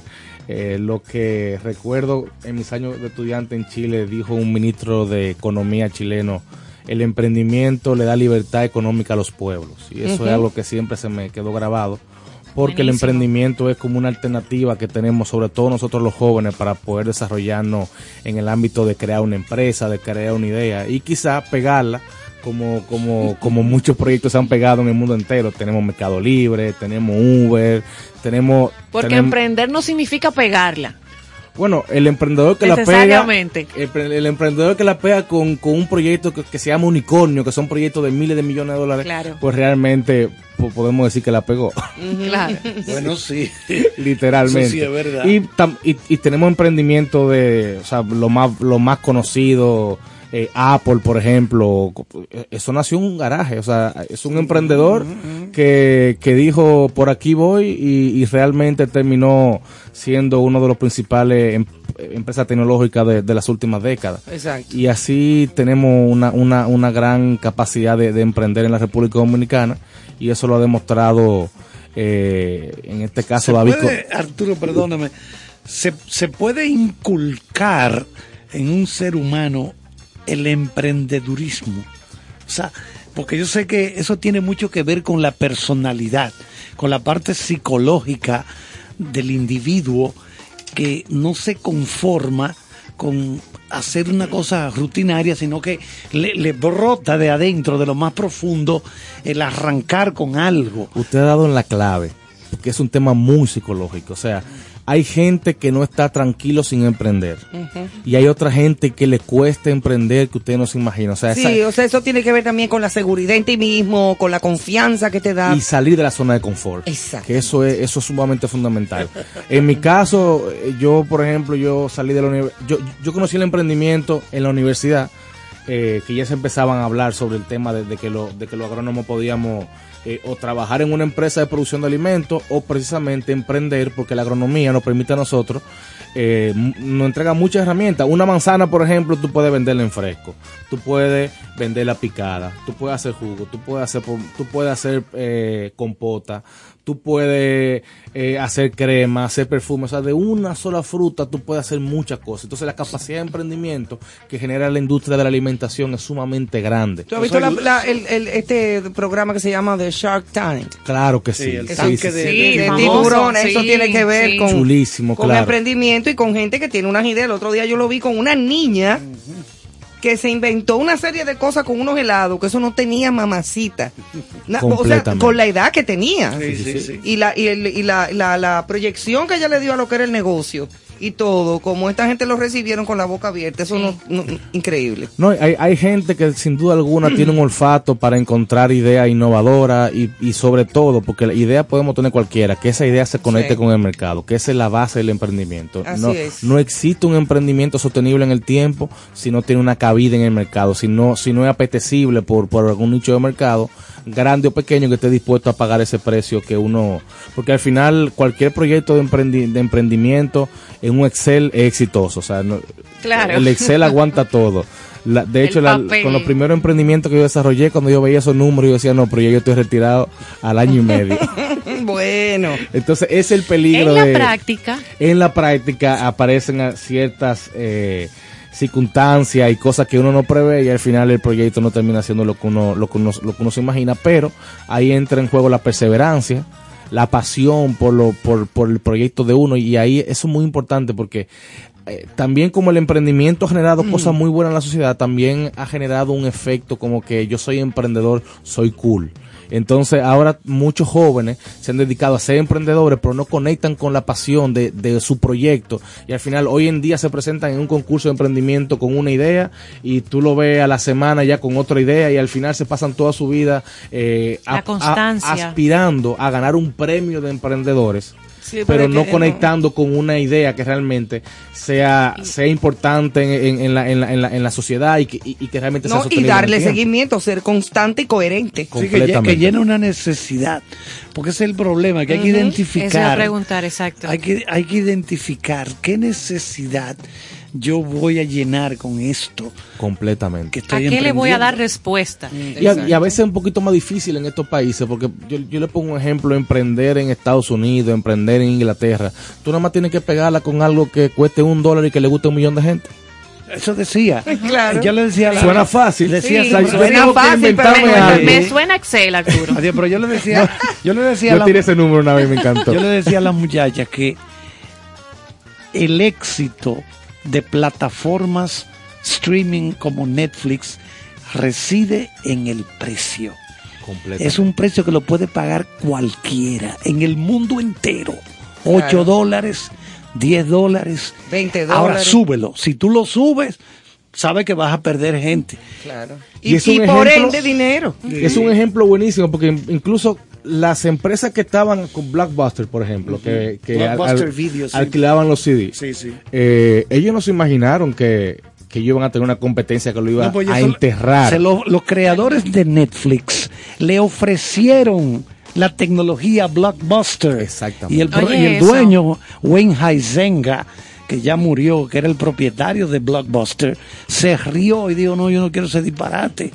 No tuvo visión. Ahí está lo de no salir de la ¿Y zona qué le de pasó a. Blockbuster? Creo que existen muy pocas tiendas en pueblitos de Estados Unidos quedan todavía algunas tiendas Claro, claro. de Blockbuster. Y eso es una realidad. Y, y pasa, por ejemplo, también pasó con la, con la cámara fotográfica, con los rollos, con el mismo Kodak, le pasó alguna, al- alguna tecnología de celulares que empezaron antes incluso que lo que, lo que tenemos ahora, pero no, no, se, no fueron adaptándose al mercado y, y terminaron siendo rezagados. Arturo, una, ah, tú mencionabas países, o sea, viendo de una manera global. Justamente nosotros que estamos eh, trabajando con España, iniciando el, contenido de esta semana, y yo leía en las capsulitas que España tiene una de las tasas más bajas de emprendimiento a nivel de, en el rango de 18 a 29 años. O sea, los jóvenes en España no practican emprendimiento, no les gusta emprender. Eh, y se hacen muchos esfuerzos para motivarlos a que desarrollen, se, eh, se involucren, salgan de esa zona y todo. ¿Qué pasa en nuestro país? ¿Cuál es la realidad acá en ese sentido? República Dominicana ha tenido un repunte en el tema del emprendimiento enorme en los últimos años. Yo recuerdo cuando yo llegué de Chile, que yo, de hecho, allá en Chile postulé a unos proyectos de emprendimiento porque ya había muchos fondos que se destinaban. Nunca me gané uno, pero por lo menos y hacía el ejercicio de postular a uno y al final, cuando llegué aquí me di cuenta que no había de nada en ese momento, 2004, perdón, 2014.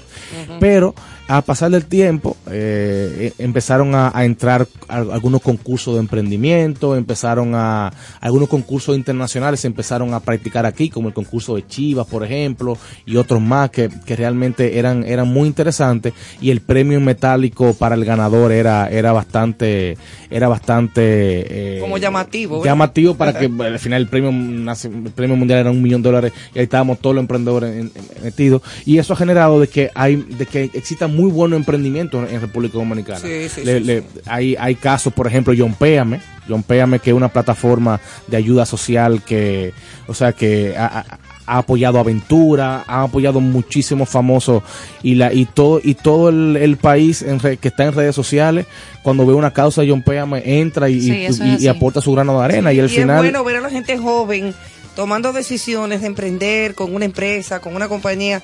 A mí me toca algo muy de cerca de que me siento sumamente orgullosa. No me cabe el orgullo.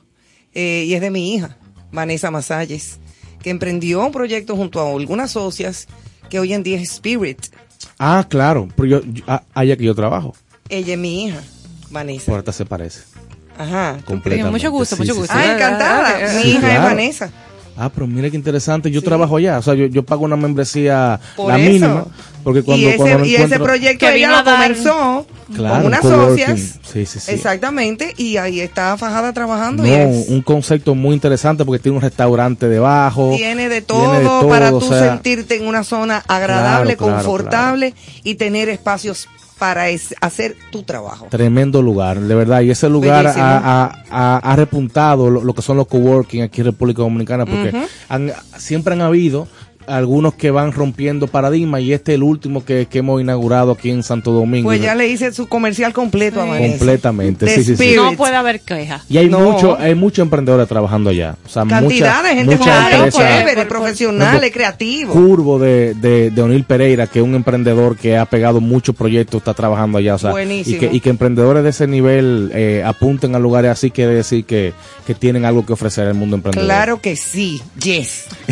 Arturo, en ese sentido que hablabas de los premios, justamente en nuestro país, eh, bueno, en Santo Domingo, en nuestra ciudad, vámonos más cerca, se celebró justamente este fin de semana una feria que ya lleva varias versiones de Creo para que los de 2013, si no me creo equivoco. que ocho años, me- exacto, me parece, de emprendedores. Y bueno, estuvo el presidente de la República que le inauguró, habían paneles, conferencias, todo. Cuéntanos qué, qué se promueve ahí, qué se busca ahí.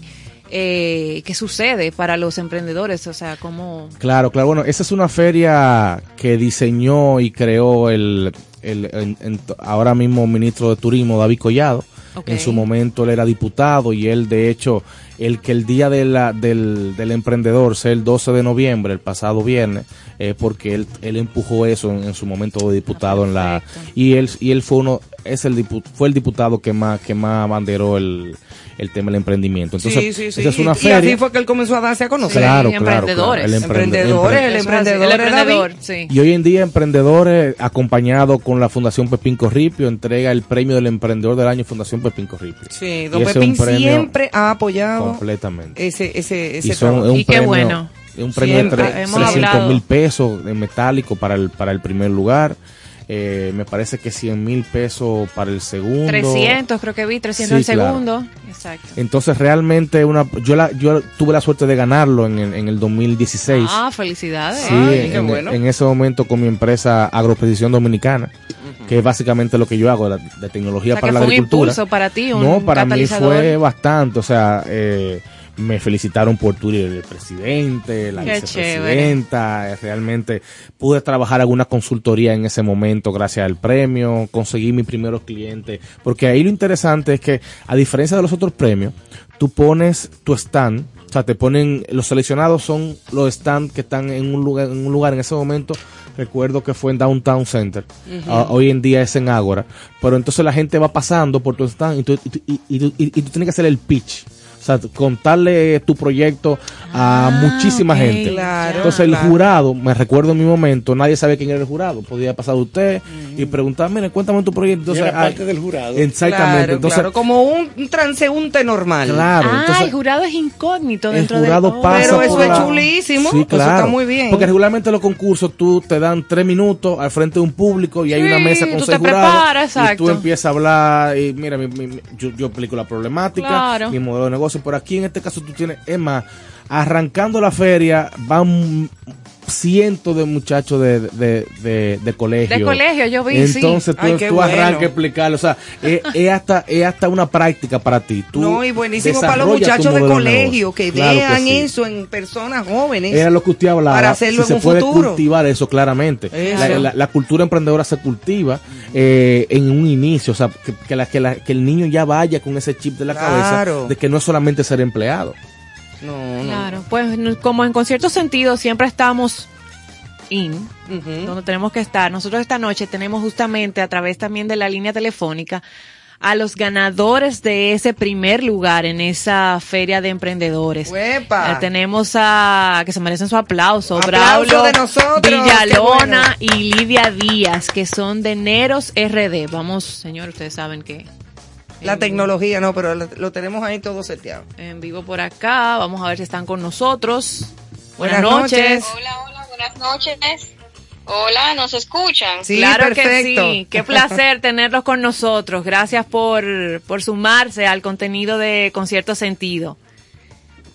Bueno, para nosotros un placer y un honor que nos den este espacio y que a través de nosotros todos los emprendedores se sientan representados.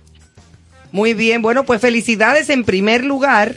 Y yo quisiera que nos explicaran qué es ¿Qué es exacto? Neros RD. Neros RD. O sea, explícanos qué es para, para que también el público que nos esté escuchando lo, lo ¿Quién se conozcan. ganó ese premio? Y quiénes se, gan- quiénes se ganaron y por qué. ¿Qué es Neros? El pitch de tres minutos lo puedo hacer con confianza aquí. Bueno, perfecto. Miren, nosotros somos una industria que nos dedicamos a la elaboración de sustitutos de proteína animal. Por ejemplo, una hamburguesa la hacemos como si fuera una hamburguesa normal, pero solamente con proteína vegetal, no tiene nada de ingrediente animal. Y asimismo otros productos como una carne tipo pollo eh, o tipo res o tipo molida, que ya vienen listas para comer, así como ya productos más autóctonos de nosotros, que vienen listos también, como un sancocho vegano muy bueno que tenemos, que solamente hay que meterlo en el microondas, pasteles en hoja y otros productos que son eh, de este tipo de alimentación. O sea, todo es comida vegana. Exactamente. Ok, mira qué interesante, señores. Y ahora que está tan en boga eso de, Claro, claro. de los vegetarianos, los, veja- los veganos y todo eso. Aquí hay dos cosas muy interesantes de ese ¿Cuál es la- proyecto. Disculpa que te interrumpa para, para, para que lo vayamos comentando. Es el mercado. O sea, ellos, eh, ellos se dieron cuenta de dos cosas fundamentales. Primero, la tendencia mundial y en República Dominicana en los últimos años de comer saludable, de sustituir la proteína animal. Eso es punto uno. Punto dos, el, la, la velocidad de vida que todos estamos llevando. Entonces aquí tenemos una persona que está dispuesto a comer algo que no es proteína animal y que está dispuesto a comérselo rápido. Esa es una tendencia Y mundial. no es comida chatarra, es y no comida es comida saludable. chatarra. Entonces, hay una tendencia mundial. Eh, Ellos se subieron una patana. Y en esa patana, claramente, excluye a los que no se han a, a- que no han podido innovar y premia a los que están dispuestos a innovar, que son ellos. Entonces, síguenos contando un poquito de tu proyecto, pero solamente quise, quise enfatizar eh, el nicho de mercado que ustedes están entrando, un nicho de mercado que tiene un crecimiento enorme. Ha tenido en, lo- en los últimos cinco años, pero lo que viene es realmente lo interesante. Sí, tiene toda la razón. Incluso, eh, digamos que el- ahora mismo el mayor, eh, la mayor industria de alimentos de sustituto de carne, digamos como la Coca-Cola, de ese tipo de industria, se llama Beyond Meat. Salió el año pasado a la bolsa por más de 100 millones de dólares.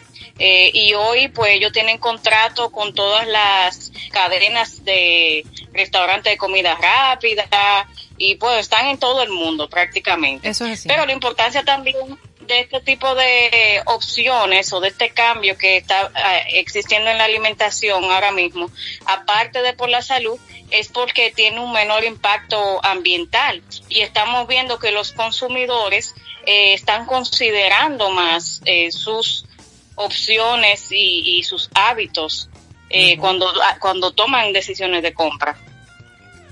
Eso Muy es así. ¿Qué tiempo tienen Neros en el, en el mercado? Porque pudieran pensar que ahorita, pero ¿qué tiempo tienen ustedes ya con este proyecto? Bien, pues Neros es un producto, una marca que ya tiene tres años y medio en el mercado. No, bebé. Gracias a Dios hemos logrado estar en las principales cadenas de supermercados del país y puedes adquirir nuestro producto, nuestro producto desde Punta Cana, pasando por San Pedro, La Uh, Romana, excelente. Higüey, Santo Domingo, La Vega, Moca, Santiago, obviamente, Oh, pero qué Puerto bien. Plata, Tosúa, La Terrena, a través de las cadenas de supermercados que tienen alcance nacional o de supermercados locales, como sería el caso en Sosúa o el caso también adicional en Terrena. Como en el, que playe- son- en el playero, por ejemplo. Ahí está. Ah, ahí yo podemos sé. encontrar Ay, Monte, perfectamente Yo me conozco todo eso. Está bueno. eso. Valga, valga la publicidad. Valga, No, valga la cuña al sí. playero, ¿eh? pero ni modo.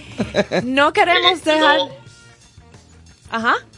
Sí, quería comentar que también lo importante para nosotros es tener una viabilidad como producto, pero también no tratar de sindicalizar o de focalizar el producto en una tendencia, en una moda, sino ofertar un producto que sea agradable al paladar y de consumo 360. De hecho, nuestros principales objetivos es que Neros sea un producto disponible en la nevera como el resto de los productos y que el público lo adquiera independientemente de sus costumbres alimenticias porque le agrada, porque le satisface, porque el paladar al momento de consumirlo le invita a repetirlo. Claro. Y claro. ahí entra mucho el haber desarrollado un producto con una identidad muy caribeña, muy, muy Latin food, que tiene ese sazón de la abuela, que tiene ese encanto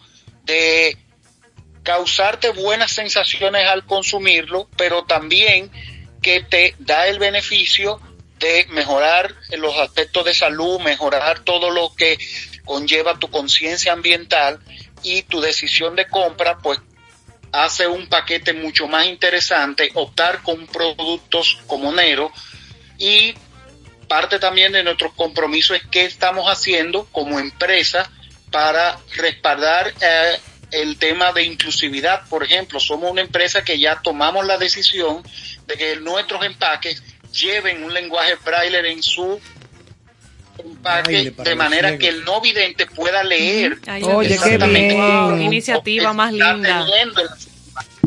Inclusivo totalmente. Y es, Una- y es algo que, que nosotros estamos promoviendo como empresa, pero nuestro objetivo no ser exclusivos, sino que todas las industrias de todos los rubros logren hacer conciencia y que ya sea normalizado que todos los productos en cualquier tipo de establecimiento contenga un lenguaje braille para así ofrecer esa facilidad al no vidente. Que no mucha gente piensa eso y es importantísimo y muy hermoso. completa. Una pregunta, ¿cuáles son los principales platos que ustedes están vendiendo? O sea, o cuáles son los más demandados que ustedes tienen, lo- los, principales?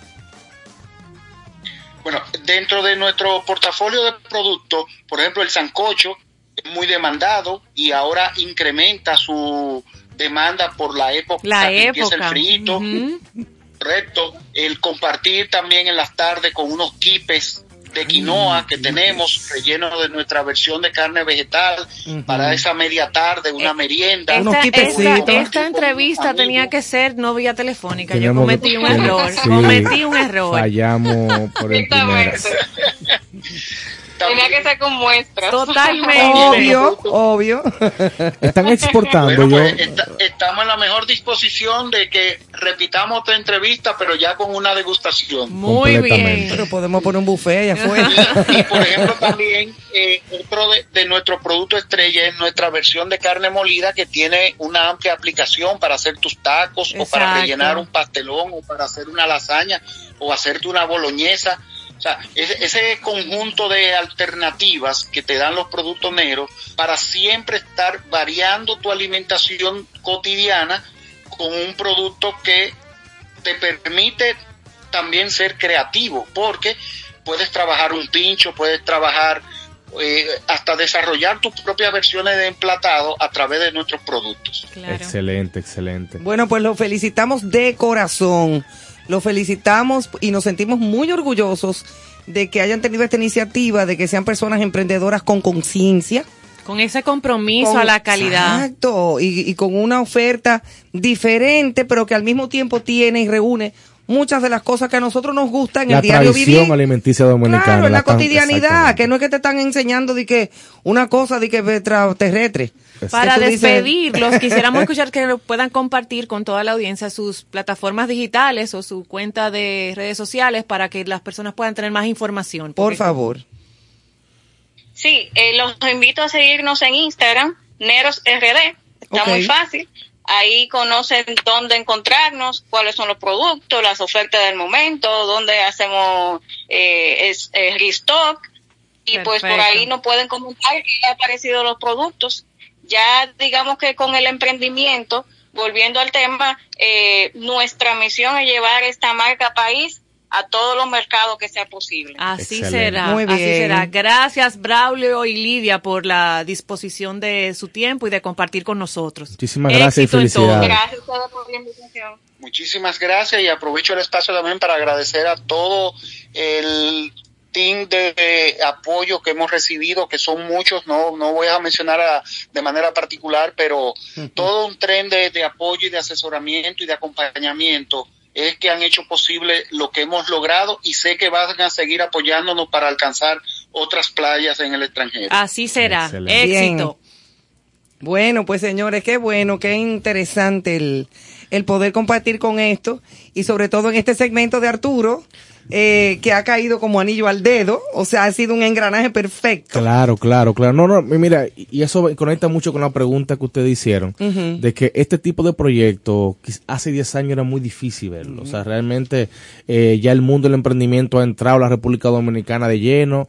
Eh, este tipo de eventos potencian más eh, aún que, la, que, el- que los jóvenes estén dispuestos a, a tomar el riesgo, porque al final un emprendedor es un gestor de riesgos. Exacto. Y al final lo, lo que queremos es que la República Dominicana tenga, tenga libertad económica. Y la libertad económica lo dan ese tipo de proyectos. Da libertad de muchas cosas. Claro, claro, claro. Muchísimas Bueno. gracias Arturo por estar con nosotros en este segmento de Muchísimas Índice, por traernos un tema tan interesante y a todos los amigos que nos acompañaron. Bueno, No arrancamos con España hoy y seguiremos con España Y se nos acabó durante el toda la semana. A mí se me fue rapidito el programa hoy. Aquí los lunes son otra cosa para que lo sepa, como Olga Lara, que era otra cosa. Me pasé. No. Señores. Bueno, Carlos. Ya Carlos se puso Profe, profesor, profesor se, se puso temprano un coat. hoy. Carlos se puso un coat. Me dio Atención, hambre, me dio hambre. Señores, muchísimas gracias. Feliz resto de la noche. Mañana por el mismo canal en sintonía aquí en Concierto Sentido. Bien, hasta mañana con música española los dejamos y olé. Olé.